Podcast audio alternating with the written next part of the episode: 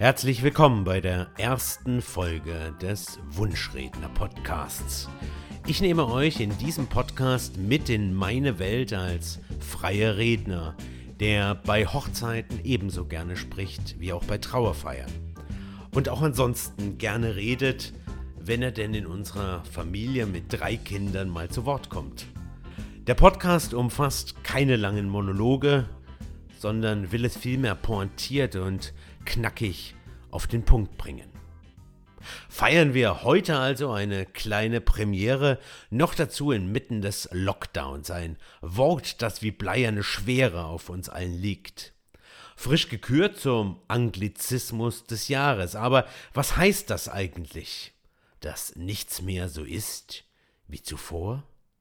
Dass wir alle langsam ramdösig werden und auf abstruse Ideen kommen, wie die Welt, um noch einen Podcast zu vermüllen? Das Cambridge Dictionary definiert Lockdown unter anderem als eine Zeitspanne, in der Menschen wegen der gefährlichen Krankheit ihre Häuser nicht verlassen oder nicht frei reisen dürfen. Hört sich irgendwie kafkaesk an, oder? Gefangen in den eigenen vier Wänden.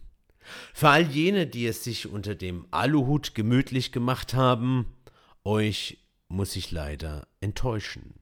Denn dieser Podcast strotzt vor Optimismus, glaubt an das Gute und gründet auf Humor, was in jede Hausapotheke gehört. Genug der Vorrede. In dieser und den nächsten Folgen geht es um das Hochzeits-ABC. Unnützes Wissen von A bis Z. Und weil die ganze Welt derzeit auf dem Kopf steht, wir alle uns umstellen müssen, egal ob Brautpaare oder Dienstleister, macht dies auch vor dem ABC nicht Halt. Daher zäume ich die Hochzeitstaube von hinten auf und beginne meine kleine Buchstabenanthologie bei Z. Z wie Zeit zu zweit. Auch wenn es jetzt schon 3Z sind. Aber seien wir mal ehrlich, so ist das bei Corona. Erst sagt man zwei, dann sind es plötzlich drei. Und wer jetzt an den nächsten Lockdown denkt, der hat es begriffen. Ein Pessimist ist ein Optimist mit Erfahrung.